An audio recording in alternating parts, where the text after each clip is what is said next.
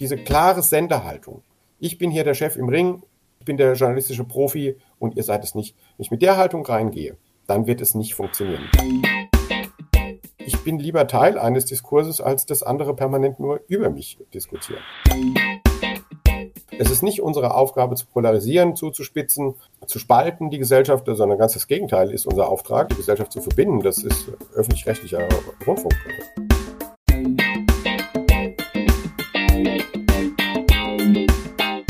Hallo und herzlich willkommen zum Yeet Podcast, dein Podcast zum Thema Glaube und Kirche in den sozialen Medien. Heute zu Gast ist Tom Klein. Er ist Koordinator des Community Managements beim Hessischen Rundfunk und schult das Thema auch bei einigen Kollegen in der ARD. Und um Community Management soll es auch heute gehen. Was ist das eigentlich genau? Und wenn wir wissen, was es ist, was müssen wir beachten oder was sollten wir beachten?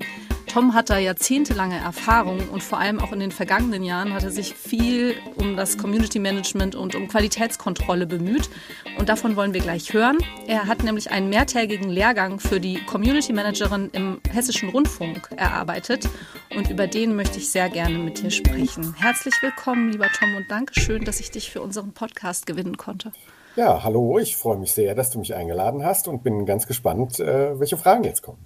Erstmal die Frage, damit äh, unsere ZuhörerInnen dich auch ein bisschen kennenlernen können. Ich sagte gerade, du hast jahrzehntelange Erfahrung im Community Management und ich glaube, ich habe nicht übertrieben, weil du hast mir gesagt, du bist schon immer, also diese Plattformen haben dich schon immer interessiert. Vielleicht kannst du davon ein bisschen erzählen, wie deine Liebe zum Community Management entstanden ist.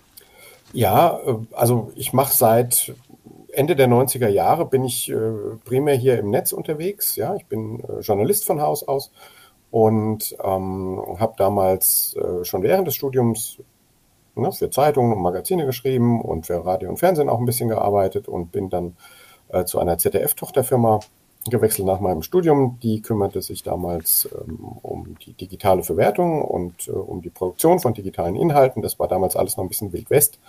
Das war alles relativ unreguliert und ne, wir haben sehr viel ausprobiert. Und ich hatte dann ein Projekt äh, für die Eurovision in Kooperation mit dem Internationalen Biathlonverband. Und dort haben wir Webinhalte zum Thema Biathlon äh, für die Biathlon-Berichterstattung für ganz viele verschiedene europäische Sender produziert. Und da haben wir auch eine Biathlon-Community äh, an den Start gebracht, eine internationale Biathlon-Community. Und das war tatsächlich so meine erste Berührung äh, mit dem Thema Community Management. Und das war sehr spannend zu beobachten, wie sozusagen in so einem internationalen Umfeld äh, Menschen da reagiert haben. Da waren auch viele Russen äh, und Russinnen drin. Und die waren immer so ein bisschen pflegelhafter als andere, hatte ich den Eindruck. Und ich äh, dachte, okay, vielleicht ist das ein bisschen der russischen Mentalität geschuldet. Ähm, aber das war natürlich eine krasse Fehlannahme, weil, äh, wie sich später gezeigt hat, ähm, in Communities äh, sind sehr viele sehr pflegelhaft unterwegs. Du äh, hast jetzt die negativen Seiten schon angesprochen, aber trotzdem bist du beim Thema geblieben. Äh, wieso? Ja, also ich äh, fand es schon sehr spannend, interaktive Formate zu entwickeln. Das habe ich dann auch in der Folge gemacht und bin dann 2010 zum Hessischen Rundfunk gekommen und habe dort äh, versucht, journalistische Formate zu entwickeln. Bin auch auf das Thema Social Media dann damals ähm, aufgesprungen.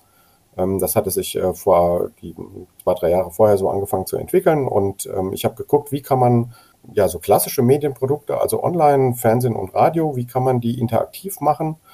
Ne, Im Web halt, äh, das ist ja die Plattform dafür.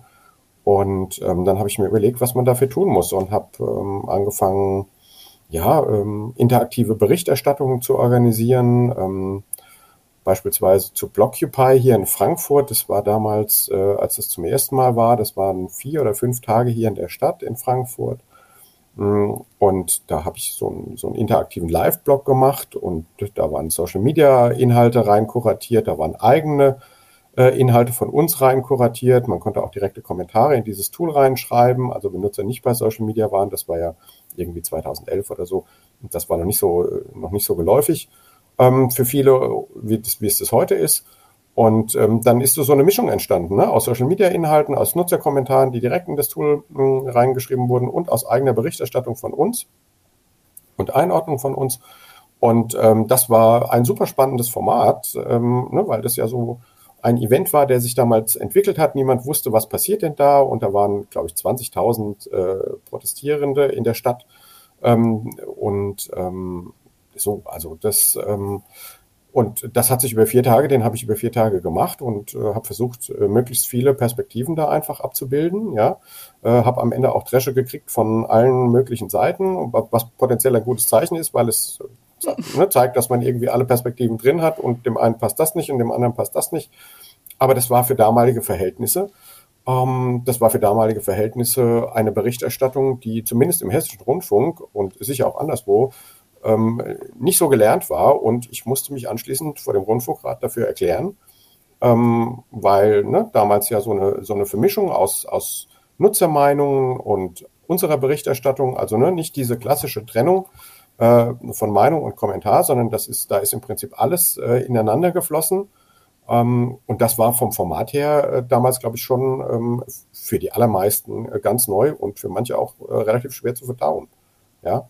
Aber ähm, ne, und da ging es dann darum zu, zu, gucken, wo bleibt da unsere journalistische Neutralität, wo bleibt da unsere journalistische äh, Sorgfaltspflicht. Aber ich konnte ja nachweisen, dass sozusagen ich aus allen politischen Lagern ähm, positive wie negative äh, Stimmen bekommen habe und die, die dort auch sichtbar gemacht wurden in diesem Live-Blog. Aus meiner Sicht eigentlich ein, ein relativ probates Mittel, um Nutzer zu integrieren in ein journalistisches Produkt, um die in den, in den journalistischen hm, Prozess, die da rein zu integrieren und gleichzeitig darüber reflektieren zu lassen, indem man versucht dann möglichst neutral alle Seiten zu zeigen und alle Positionen abzubilden und dann finde ich, kann das schon gelingen.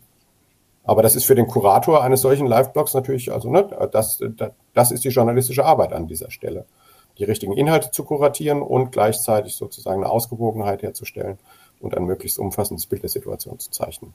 Und dann habe ich für die Sportschau interaktive Formate entwickelt, für Sportgroßereignisse, ganz viele, für Olympische Spiele, Fußball, EMs, WMs. Ähm, und äh, habe das halt immer weiter verfolgt. Und ich finde das einfach total spannend zu sehen, wie reagieren Leute auf so ein Produkt und äh, gleichzeitig bringt es natürlich auch immer Transparenz rein. Ja, man muss sich ja dann in der Regel sehr schnell erklären. Leute stellen Nachfragen, decken auch Fehler auf, die man selber macht. Äh, ne? Ich bin ja auch keine Maschine oder, oder Journalistin sind per se keine Maschinen. So, und dann muss man sich relativ schnell erklären. Und ne, auch das ist ein äh, Prozess, der Transparenz schafft. Und das finde ich schon ganz spannend. Also, und ich mag einfach äh, gucken, wie, wie reagieren Menschen auf das, was ich da mache. Ja, also ich habe schon Lust auf Austausch mit Menschen.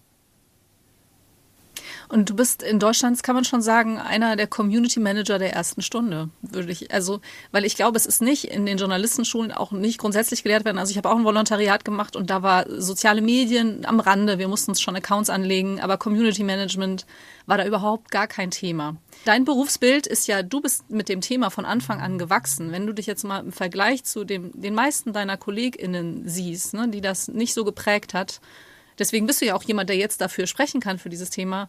Wie würdest du sagen, hat dich das als Journalisten geprägt? Das, also demütig ist vielleicht ein bisschen zu viel gesagt an der Stelle. Aber ne, es geht schon ein bisschen in die Richtung.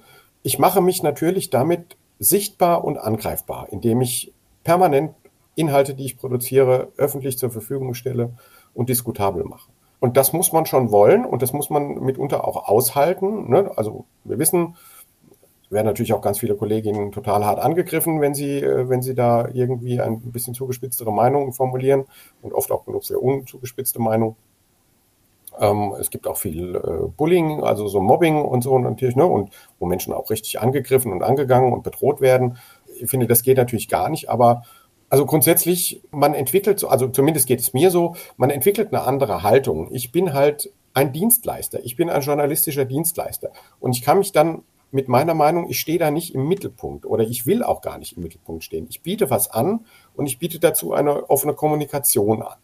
Und das heißt automatisch, dass ich nicht äh, sozusagen äh, die eierlegende Wollmilchsau oder die allwissende Müllhalter an der Stelle bin, weil ich sofort einlade, meine Position und meine Meinung oder meine, meine, meine Berichterstattung anzugreifen, äh, zu diskutieren. Ja, muss ja nicht immer gleich angreifen sein, kann auch einfach nur diskutieren heißen. Aber das biete ich an und deswegen bin ich nicht sozusagen, kann ich, wenn ich mit so einer journalistischen Grundhaltung, die viele Kolleginnen auch heute noch immer haben, wenn ich mit so einer Haltung komme wie, ich bin der Journalist, ich weiß, welche Themen hier relevant sind für unsere Nutzerinnen, für unsere Zuhörerinnen, Zuschauerinnen, Leserinnen. Ähm, wenn ich diese Haltung habe und sage, ich weiß, weil ich der Journalist bin, welche Themen relevant sind und welche Inhalte innerhalb dieser Themen wichtig sind. Das weiß ich, weil ich der Journalist bin. So, wenn ich diese Haltung habe, diese klare Senderhaltung, ich bin hier der Chef im Ring, ich bin der journalistische Profi und ihr seid es nicht. Wenn ich mit der Haltung reingehe, dann wird es nicht funktionieren. Also das, diese Haltung kann man da nicht haben. Dann bleibt man einfach, ja, dann bleibt man halt einfach weiter ein Sender. Dann sendet man einfach seine Inhalte raus und schert sich nicht darum, was andere Menschen darüber denken. Aber das hat sich ja natürlich durch digitale Plattformen verändert. Heute werden alle Inhalte diskutiert. Äh, ob ich sie selber irgendwo zur Verfügung stelle und ob ich selber sozusagen auf einer eigenen Plattform äh, zugange bin oder ob mich das überhaupt nicht kümmert, ähm, dann wird es irgendwo anders diskutiert. Und die Frage ist, will man in diesen Diskurs einsteigen? Ähm, will man Teil des Diskurses sein oder will man das eben nicht? Und ich bin lieber Teil eines Diskurses, als dass andere permanent nur über mich diskutieren. Also das kann man natürlich nicht verhindern, das passiert so oder so. Äh, an irgendeiner Stelle bin ich doch gerne Teil dieses Diskurses, ja. Hm, das hörte sich jetzt so an, als könnte man sich entscheiden. Ich denke, du hast es jetzt auch gemeint, für eine Person kann sich entscheiden, aber denkst du, Produkte und Marken können sich überhaupt noch entscheiden, ob sie das machen möchten, in den Diskurs gehen oder nicht? Also die sozialen Medien sind jetzt in der Welt, die meisten jungen Menschen, vor allem Jugendliche und so, benutzen nur noch das, auch als Informationsquellen. Eigentlich können wir uns doch gar nicht mehr entziehen, den sozialen Medien und dieser, dieser Plattform. Logik, die da drauf herrscht, oder? Also an sich kann sich eine Marke oder ein Unternehmen das nicht mehr aussuchen, ob es da ist oder nicht. Nicht wirklich, wie gesagt. Also man kann sich darüber entscheiden, ob über einen geredet wird oder ob mit einem geredet wird, ob man einen Input in diesen Diskurs, ob man also mitgestaltet an der einen oder anderen Stelle und ne, das ist ja dann durchlässig alles und wenn ich an der einen Stelle eingreife, dann transferiert sich das irgendwie auch in eine andere Diskussion, wo ich vielleicht selber gar nicht mit dabei bin. Das wird ja doch wahrgenommen und dann ähm, übertragen. Nee, also eigentlich kann man sich, äh, kann man sich dem, also ja, man kann das laufen lassen, aber dann bin ich halt raus. Dann habe ich keinen aktiven Part in dieser Diskussion. Und ich glaube nicht, dass sich das irgendjemand leisten kann. Also Marken oder, oder Medien können sich das ganz sicher nicht leisten, wenn sie gucken wollen, was mit ihnen passiert. Du sollst das Thema ja schulen oder machst das auch schon und äh, musstest dafür bestimmt auch politisch viel tun. Was sind denn, wenn du dich so unterhältst mit Menschen über Community Management, so typische Missverständnisse, den Menschen aufsitzen, wenn sie das Thema hören? Ich sage gerade schon mal eins, um dich zu ärgern, habe ich vorhin gesagt, ja, Community Management, das können ja auch Studenten machen. Ja, das äh, können sie machen, ähm, das können sie ganz sicher machen, aber es geht darum, wie gut ist man vorbereitet auf das, was einem im Community Management erwartet? Wie viel Erfahrung hat man? Weil Erfahrung spielt schon eine wichtige Rolle bei der Einschätzung von Situationen. Und es gibt natürlich viele Redaktionen, da ist Community Management, da, da denken noch viele Chefs oder Chefinnen, jo, das kann man noch so nebenbei machen, ja.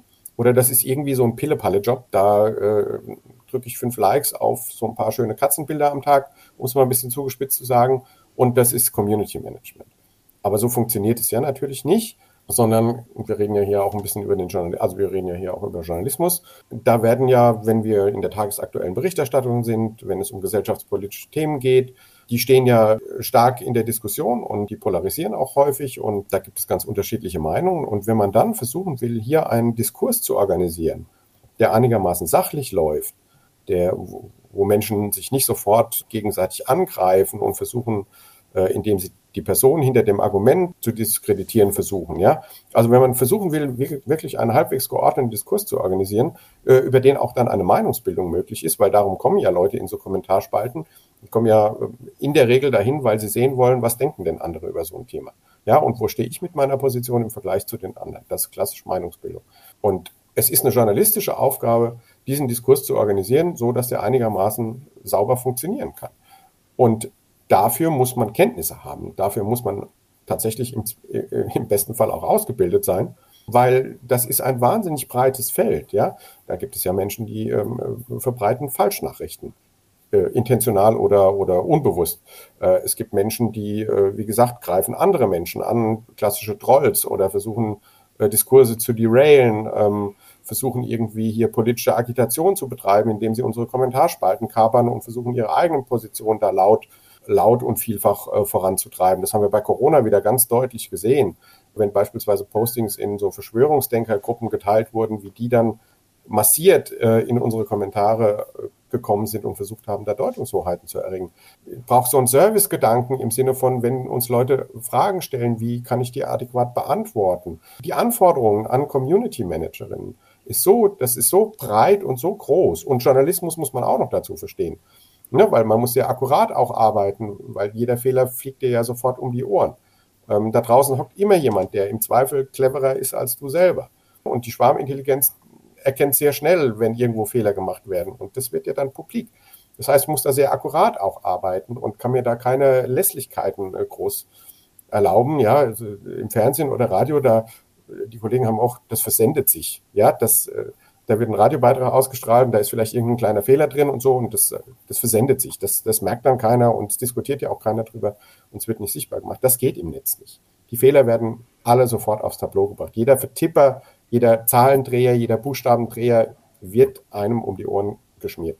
Und deswegen, also das Skillset, das man im Community Management, wenn man in journalistischen Angeboten unterwegs ist, braucht. Man muss A, ein wirklich guter Journalist sein, weil man muss oft ganz viele Fakten auch nachrecherchieren, muss die, muss überprüfen, was Leute da reingeschrieben haben an Informationen. Stimmt es oder stimmt es nicht? Und wenn es nicht stimmt, wie entkräfte ich das und wie mache ich das richtig? Und also man muss ein guter Journalist sein und man muss ein guter Community Manager sein im Sinne, ich muss wissen, wie man Diskurse moderiert, organisiert und gestaltet, so dass sie wirklich einen Wert im besten Falle erbringen.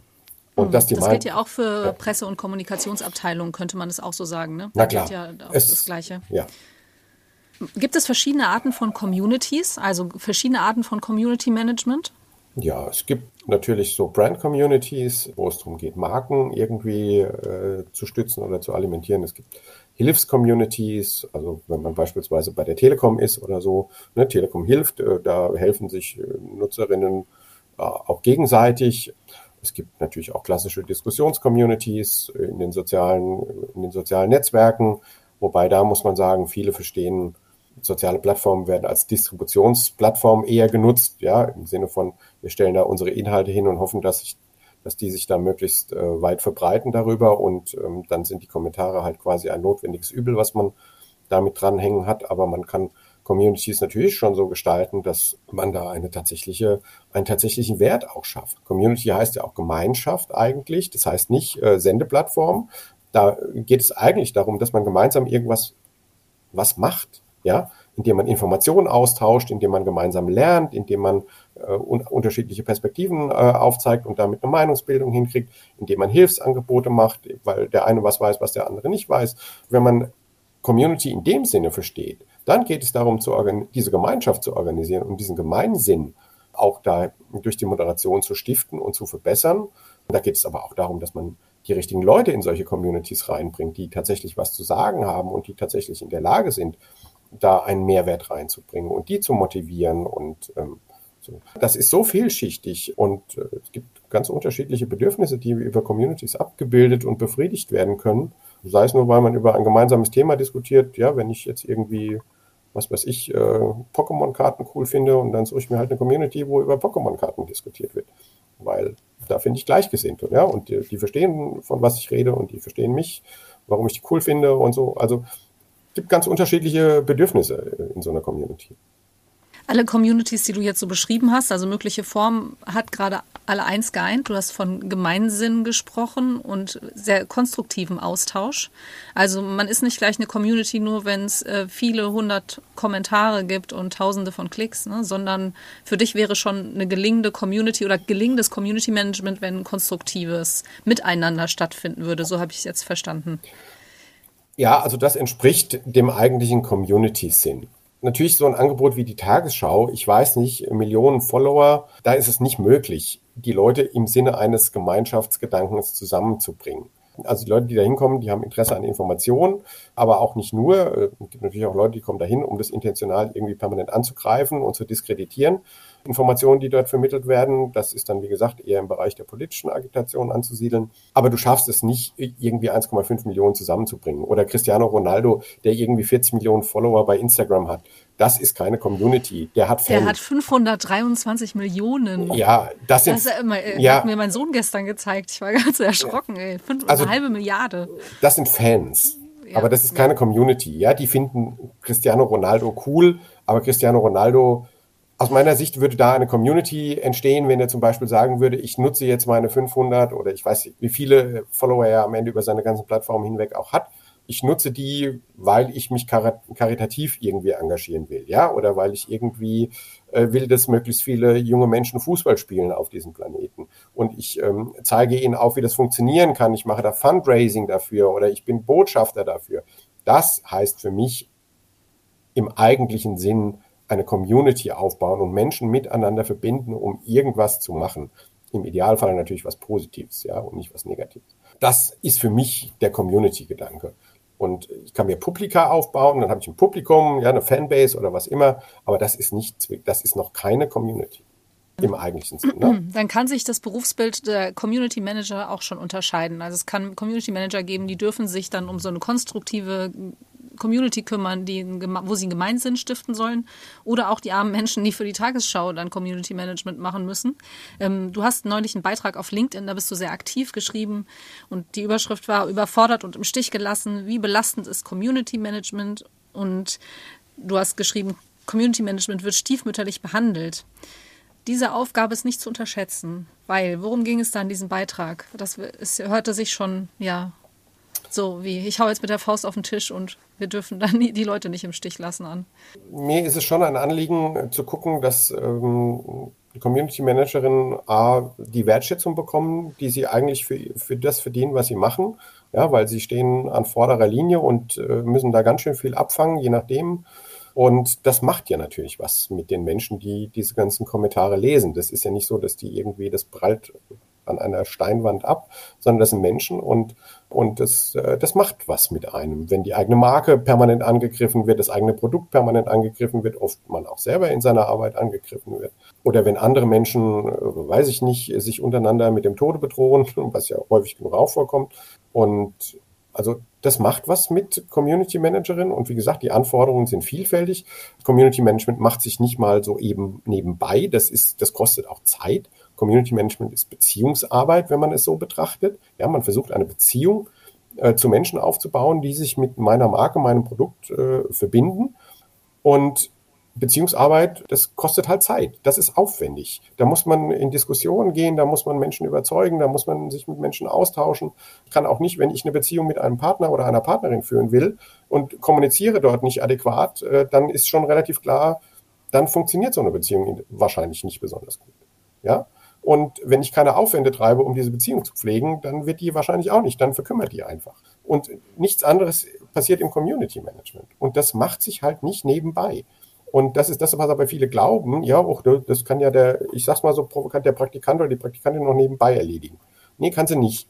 Und je größer die, je größer die Angebote sind, desto wichtiger ist es, ähm, dass das eben verstanden wird. Und ich gebe ja viele Seminare auch und ich erlebe ganz viele Menschen, die zu mir kommen und sagen, ja, mein Chef erwartet, dass ich äh, Online-Redaktion und Community Management noch nebenbei machen soll. Oder es gibt große Organisationen, die haben irgendwie Accounts, da sind 300.000, 400.000 Follower drauf, ähm, NGOs oder so. Und das sind dann halt natürlich oft Themen, die sehr kontrovers diskutiert werden und wo auch viele Angriffe stattfinden. Und dann sitzt da ein unerfahrenes Community Management Team, das überhaupt nicht weiß, wie es damit umgehen soll. Und dann ähm, stecken, also ne, das ist, dann stecken die den Kopf unerfahren in den, und möglicherweise noch mit wenig Zeit ausgestattet. Ne? Das ja, ich wollte und, auch ne, nicht die Studentin diskreditieren, sondern genau ja, ja, nee, das eigentlich. Nee, aber dann stecken die den Kopf in den Sand und sagen, ach, äh, wir lassen die Diskussion da laufen, machen lieber einen neuen Post. Ja, das ist für uns äh, weniger schwierig und so. Aber das ist ja total fatal. Weil so Postings, die in, der Kommentar, in den Kommentaren aus dem Ruder laufen, da liegt ja eine wahnsinnig große Gefahr von Reputationsschäden drin. Unter anderem für die eigene Marke. Also das kann man nicht einfach so laufen lassen. Und wie gesagt, das können nicht, das kann nicht jeder machen. Das muss man gelernt haben und da muss man wissen, wie das, wie das geht. Da muss man Diskursdynamiken erkennen können und, äh, ne, und muss wissen, wie kann ich so Diskurse, die drohen aus dem Ruder zu laufen, wie, wie kann ich die wieder einhegen. Ähm, geht es um rechtliche Aspekte, was muss ich löschen, was kann ich im Zweifel auch anzeigen. Ähm, ne, wenn sich da Leute mit dem Tod bedrohen, dann kann ich das nicht stehen lassen. Das geht nicht. Ja, das ist das, was aber vielfach passiert. Mhm. Du hast schon mehrfach gesagt, das müssen die Leute auch gelernt haben. Ich hatte eingangs auch schon gesagt, du hast ja diese Schulung auch erarbeitet. Ne? Eine viertägige Schulung mhm. ist es, glaube ich, im ja. Hessischen Rundfunk. Meine Frage wäre, was brauchen denn Menschen, die diesen Job machen? Beziehungsweise vielleicht kannst du ja mal ein paar eurer Schulungsinhalte erzählen. Was ähm, sind so die Qualifikationen, von denen ihr findet, das muss unbedingt sein für einen Community Manager, eine Managerin? Also zunächst mal haben wir so ein, so ein, so ein Playbook erarbeitet, da geht's, äh, da haben wir definiert, also Selbstverständnis und Rolle. Ja, auch äh, sozusagen die Rollenklärung für die Community Managerin. Für was sind sie verantwortlich? Für was sind sie nicht verantwortlich? Das ist total wichtig. In welchem Werterahmen äh, bewegen wir uns hier? Dann ähm, geht es um Haltung. Ja, welche Haltung nehmen wir auch ein? Und dann haben wir sehr klar durchdekliniert, ähm, wie gehen wir mit positiven Postings ab? Wie gehen wir mit toxischen Postings äh, um?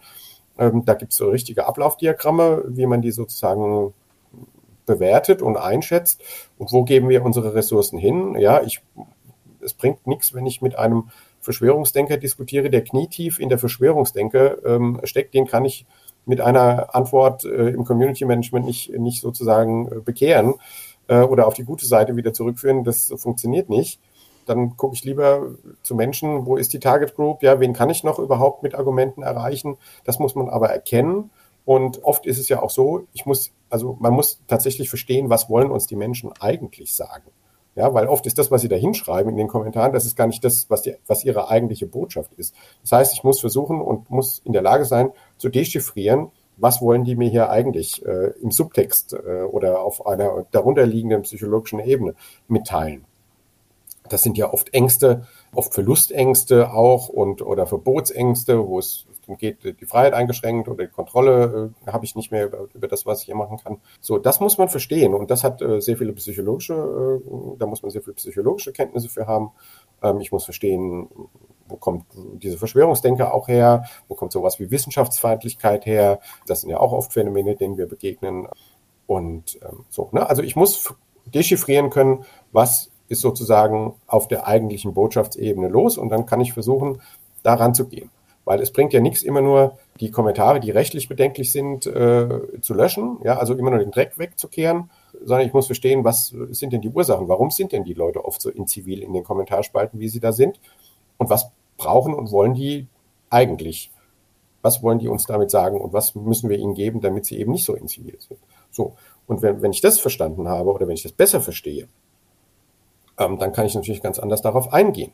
Ja, und dann muss ich eben nicht nur Symptombekämpfung machen, sondern kann ich äh, versuchen, an den Ursachen äh, was zu machen und dann können Dinge potenziell peu à peu besser werden.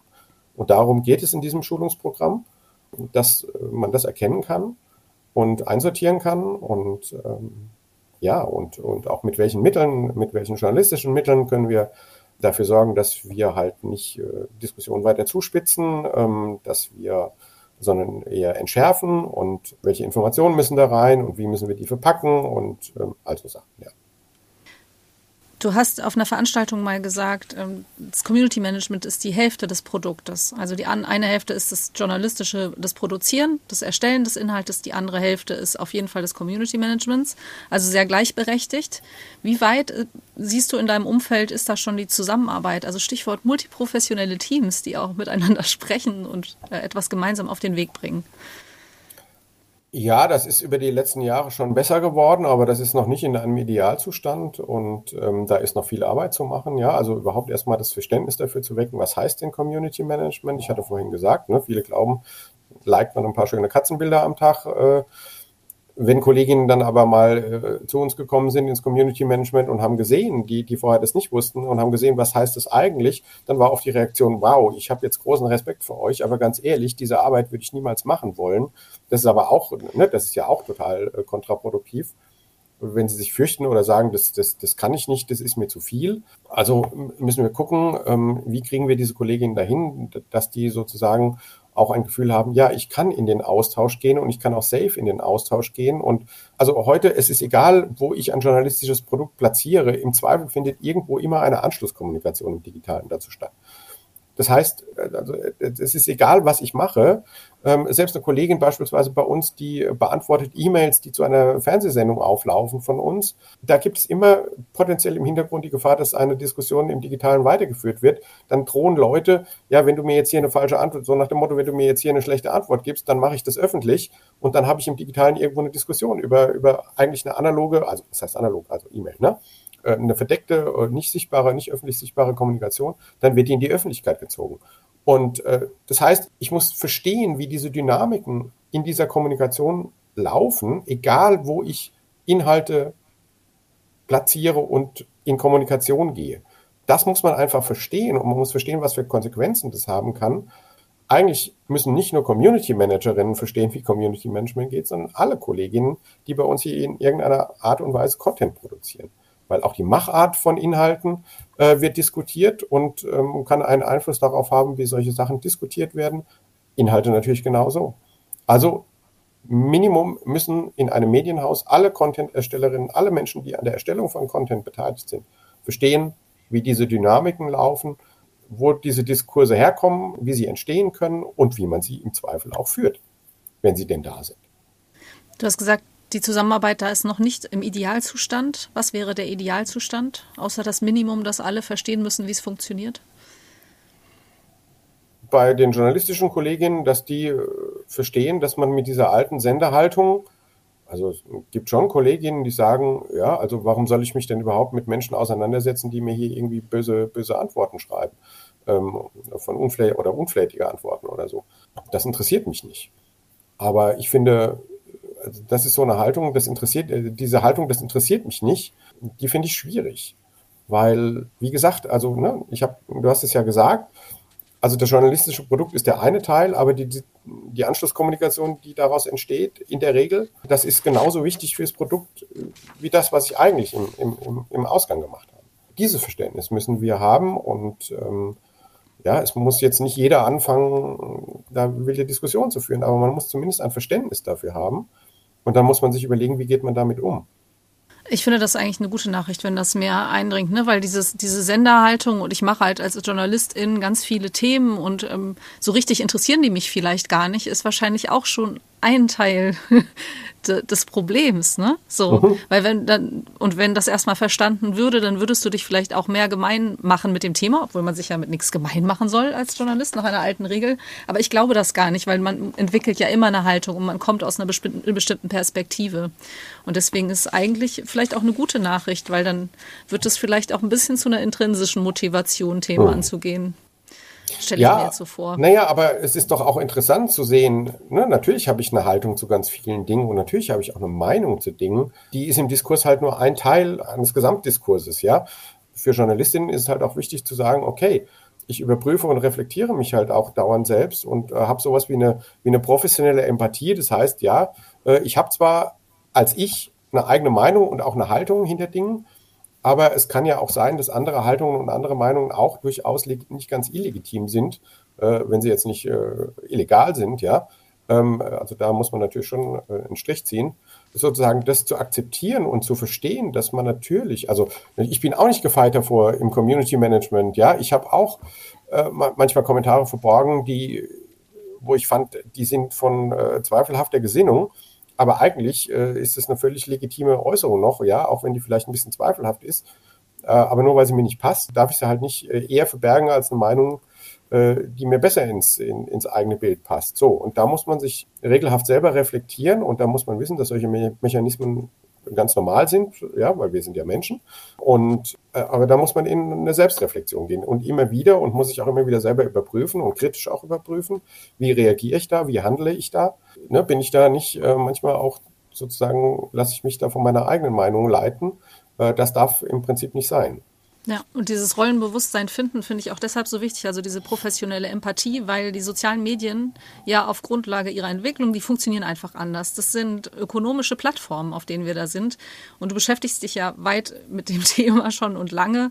Ähm, eigentlich wollen, sollen, wollen die Unternehmen, die diese Plattform steuern, wollen Geld verdienen. Das heißt, äh, unsere Arbeit als Journalistin ist da nochmal da müssen wir nochmal anders drüber nachdenken. Ne? Also, dass wir dann uns freuen, dass sie wahnsinnig hohe Reichweite hat, kann ja heißen, wir haben richtig guten Clickbait gemacht irgendwie mit einem Thema, was wir einfach sehr ja, pauschal und platt verkauft haben. Mhm. Da, wie du vorhin sagtest, Katzenfoto reicht ja und irgendein dummer Spruch drunter, irgendein Politiker verunglimpfen, dann ist super.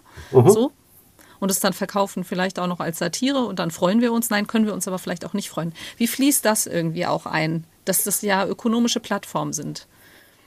Also das ist ja für uns als öffentlich-rechtliches Medienhaus äh, im Hessischen Rundfunk nochmal eine andere Sache, als wenn ich ja privat äh, wirtschaftlich unterwegs bin. Also wir haben ja Vorgaben, beispielsweise auch durch den Rundfunkstaatsvertrag und äh, das Telemediengesetz und was wir dürfen und was wir nicht dürfen. Es gibt eine andere Erwartungshaltung uns gegenüber. Ja, also wenn wir beispielsweise, wir haben ja eine, eine Netiquette, ne? also da sind, wie gesagt, die gesetzlichen Vorgaben drin, die wir beachten müssen.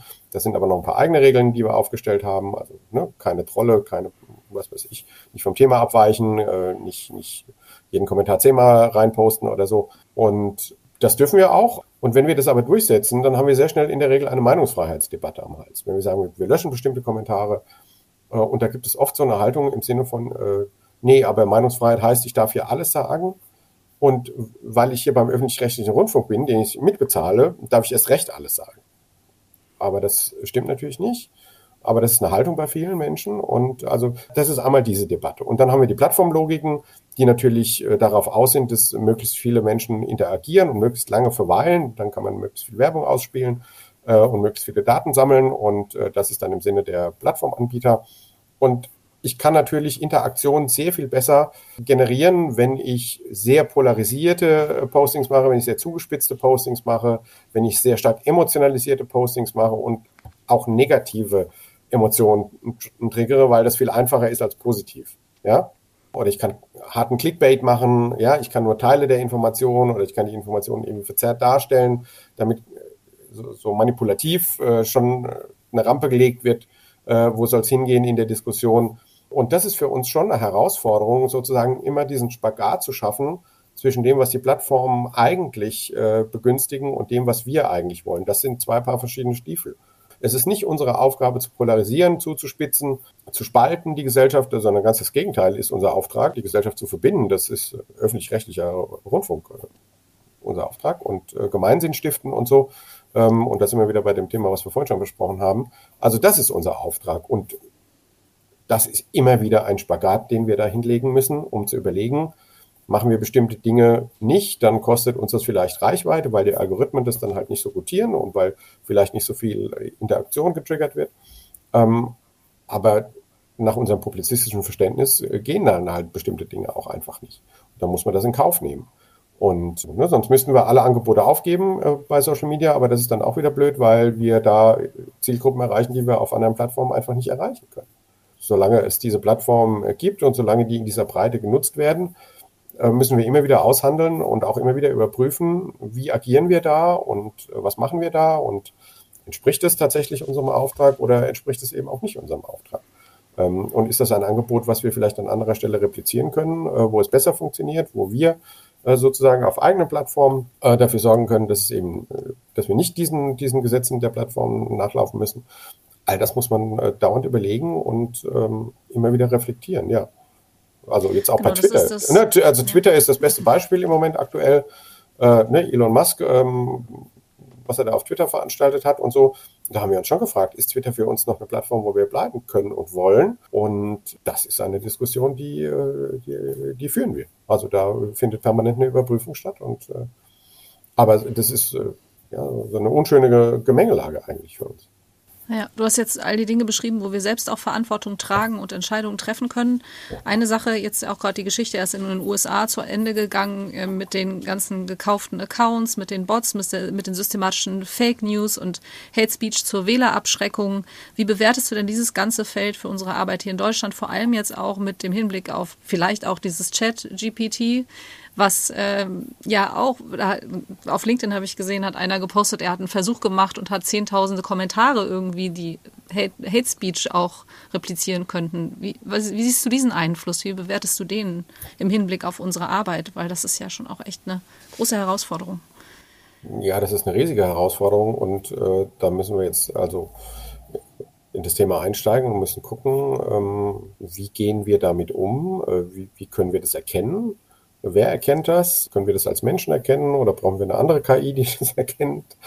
Ich habe so einen kleinen Versuch auch für mich selber gemacht, um zu gucken, was liefert mir ChatGPT an Antworten auf Nutzerkommentare. Ähm, unter unseren Postings und so. Und da kann man schon ganz brauchbare Ergebnisse erzielen. Aber am Ende gehen Nutzer natürlich auch hin und sagen, äh, schreibe mir einen Kommentar auf dieses Posting und dann posten die das in unsere Kommentare. Und dann gehe ich hin und sage, ähm, ChatGPT oder anderes Tool, gib mir eine Antwort auf diese Nutzerantwort und dann reden am Ende nur noch KIs miteinander. Ja, das kann, das kann schon sein. Sozusagen, wenn ich sage, generiere mir 10.000 Postings oder so oder unterschiedlicher, unterschiedlicher oder müssen gar nicht 10.000 sein, solange es 500 sind ähm, generiere mir 500 äh, äh, Antworten, die stark polarisieren und zuspitzen äh, und die ich unter diesem Post posten kann. Und dann macht ChatGPT das und äh, kaper ich so eine Diskussion. Das ist eine völlig neue Herausforderung, der wir uns stellen werden müssen. Und am Ende werden wir überlegen müssen, also da bin ich mir ziemlich sicher, ob Social Media, ob die Social Media Plattformen langfristig tatsächlich die Plattformen sind, wo wir Diskurse führen wollen. Ich glaube nein. Ich glaube, dass äh, das Umfeld dort äh, zu toxisch ist in der Regel, dass die Leute einfach, dass es zu gut gelernt ist, dass man da machen kann, was man will, dass die, Re die Regulierung äh, unzureichend ist an der Stelle ähm, und dass das Redaktion schlicht überfordert, also dass es einfach nicht machbar ist, dem äh, adäquat was entgegenzusetzen. Und deswegen glaube ich, dass die Entwicklung schon dahin gehen wird, dass wir stärker auf eigenen Plattformen Dinge anbieten, vielleicht sehr kleinteiliger als, als in so einem Massenangebot wie hier äh, auf, auf Social Media Plattformen. Also ich glaube schon, dass es dahingehend eine Entwicklung geben wird. Kleinere Räume heißt auch, aber welche, wo du dann als Gastgeber sanktionieren kannst, wenn es nicht funktioniert? Also ja, also kontrollierter? Also, ja, kontrollierter, in der Regel vielleicht äh, eher eigene Plattformen. Mit Türsteher ähm, sozusagen. Genau, ne? also wo, wo wir die Regeln sehr viel stärker durchsetzen können, wo es keine Algorithmen gibt, die bestimmte Mechanismen, also insbesondere wo es keine Algorithmen gibt, die bestimmte ähm, Muster befördern, die wir nicht wollen, ähm, sondern wo wir tatsächlich versuchen, ähm, unalgorithmisiert äh, sozusagen einen Diskurs zu führen. Siehst du denn so eine Entwicklung am Horizont, wo du sagst, da könnte es funktionieren? Nee, ich glaube, so weit sind wir noch nicht ganz. Aber also meine Überlegungen gehen schon sehr stark in diese Richtung. Ähm, aber dazu braucht es noch umfangreichere Vorarbeit und da müssen wir auch, glaube ich, unsere journalistische Herangehensweise ein Stück weit verändern und da brauchen wir andere Teams, die sowas machen können. Na, da reicht es dann nicht sozusagen alle Aufgaben nachgelagert nur an so ein, an so ein Community Management Team zu übergeben, sondern das, da muss man dann in, in integrierteren Teams arbeiten, wo Community Management ein Teil eines solchen Teams ist und eine Rolle innerhalb eines solchen Teams ist, ähm, das ist, glaube ich, schon dafür erforderlich. Und da muss man am Ende natürlich auch dafür sorgen, dass, wenn man in solchen kleinteiligen Communities unterwegs ist, dass die Erkenntnisse und Diskursergebnisse, die da zustande kommen, dass man die wiederum in breitere Berichterstattung äh, einfließen lässt, damit das nicht allzu sehr nur in solchen Bubbles stattfindet. Das ist echt super. Es hört sich so an, du wirst dich bis zum Ende deines Berufslebens und ich mich bis zum Ende meines nicht mehr langweilen, wenn wir an diesem Thema dranbleiben. das glaube ich allerdings auch, ja. Ständige Weiterentwicklung. So, ich habe jetzt noch ähm, zum Abschluss unseres Gesprächs zwei Fragen, die wir allen unseren Gästen stellen. Die eine davon ist, wenn du eine Bühne hättest, über welches Thema würdest du dort gerne vor welchem Publikum sprechen? Darfst dir frei auswählen wer zuhören muss dir und worüber du sprichst oder darf, zuhören darf. Ja, also wenn ich eine Bühne hätte, ich würde über Cricket in Deutschland sprechen, äh, Cricket und Cricket in Deutschland. Also ich bin großer Fan von Cricket und äh, meine Mutter war Engländerin und so bin ich zum Cricket gekommen. Hm, Cricket ist eine Sportart, die in Deutschland nicht sonderlich bekannt ist und die oft mit Crockett verwechselt wird oder noch auch mit Polo beispielsweise, wobei ich gar nicht weiß, wie das äh, passieren kann. Nee, ich würde gerne über Cricket in Deutschland sprechen und zwar mit informierten Menschen äh, aus Deutschland. Das wäre mein Wunsch, ähm, aber das ist gar nicht mal so einfach. Das ist deine nächste Community of Interest, die du gestaltest. Die Cricket Community. Ja, das äh, so Zeit habe ich leider nicht. okay, was für die Rente vielleicht? Spätestens. Die zweite Frage, die ist vielleicht dann jetzt ein bisschen mehr deiner Fantasie überlassen auch. Was könnte der Hashtag digitale Kirche bedeuten? Falls du ihn nicht kennst. Nee, tatsächlich kenne ich ihn nicht. Ähm, ich glaube, dass ähm, wir darüber diskutieren, wie wir Kirche und Glaube ins Digitale übersetzen, ähm, wie wir dort Menschen erreichen, wie wir dort miteinander kommunizieren. Ich persönlich äh, mochte an der Kirche, also ich bin kein regelmäßiger Kirchgänger, aber ich mochte immer dieses, die, und da sind wir wieder beim Community Management, ich mochte diese, dieses Gemeinschaftsgefühl, was ich dort oft erlebt habe. Ja, ich habe auch negative Erfahrungen natürlich gemacht, das gibt es überall, aber ich habe oft auch äh, in bestimmten Kontexten erlebt, dass es da eine sehr schöne Gemeinschaft gab. Und das ist äh, das, was mir da besonders gut dran gefallen hat. Dass sich da Menschen respektvoll begegnet sind und äh, wo es um Austausch ging und äh, auch tolerantes Miteinander und über Grenzen hinweg gucken. Äh, meine Mutter ist damals über einen Kirchenaustausch nach Deutschland gekommen, über so einen Kirchenjugendaustausch. Und da waren wir sehr lange sehr engagiert und ähm, ja, und da habe ich das so erlebt und das war sehr prägend für mich. Und möglicherweise mag ich deswegen auch dieses Community Management Thema ganz gerne, weil ich finde, so in der Gemeinschaft äh, zu sein, zu leben und zu agieren, das kann sehr befriedigend und äh, sehr sinnstiftend auch sein. Mhm, mit anderen zusammen was zu bewegen auch. Ja. Da entsteht so viel. Ja. Ganz herzlichen Dank, lieber Tom, für die tiefen Einblicke in deine Arbeit und jetzt auch nochmal die persönlichen Einblicke am Ende. Wenn ihr, liebe Hörerinnen, lieber Hörer, Tom folgen wollt, dann trefft ihr ihn sehr aktiv auf LinkedIn, vor allem als Tom Klein. Unten drunter steht Koordinator Community Management im HR. Dort postet er seine Gedanken und sein Wissen zum Thema Community Management. Dann könnt ihr up to date bleiben zu dem Thema. Und wenn euch diese Folge gefallen oder weitergeholfen hat, dann freue ich mich sehr, wenn ihr es weiter sagt. Und wenn ihr Wünsche habt für Themen oder Gäste oder auch Anregungen und Kritik, dann schreibt uns sehr gerne an info.yeet.de oder über eine Direktnachricht auf Instagram an yeet-netzwerk. Dankeschön, lieber Tom, dass du da warst. Ganz herzlichen Dank für die Einladung und das tolle Gespräch. Danke, bis zum nächsten Mal. Tschüss. Tschüss.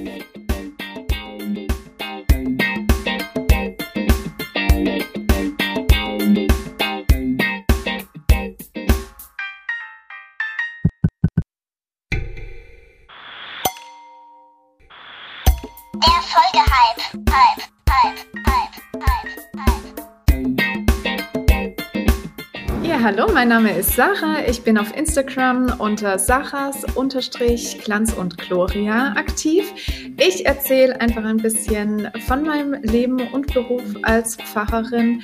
Ich folge sehr gerne natürlich Kolleginnen und Kollegen, wie zum Beispiel Pfarrer aus Plastik, Seligkeitsdinge oder Theresa liebt auch.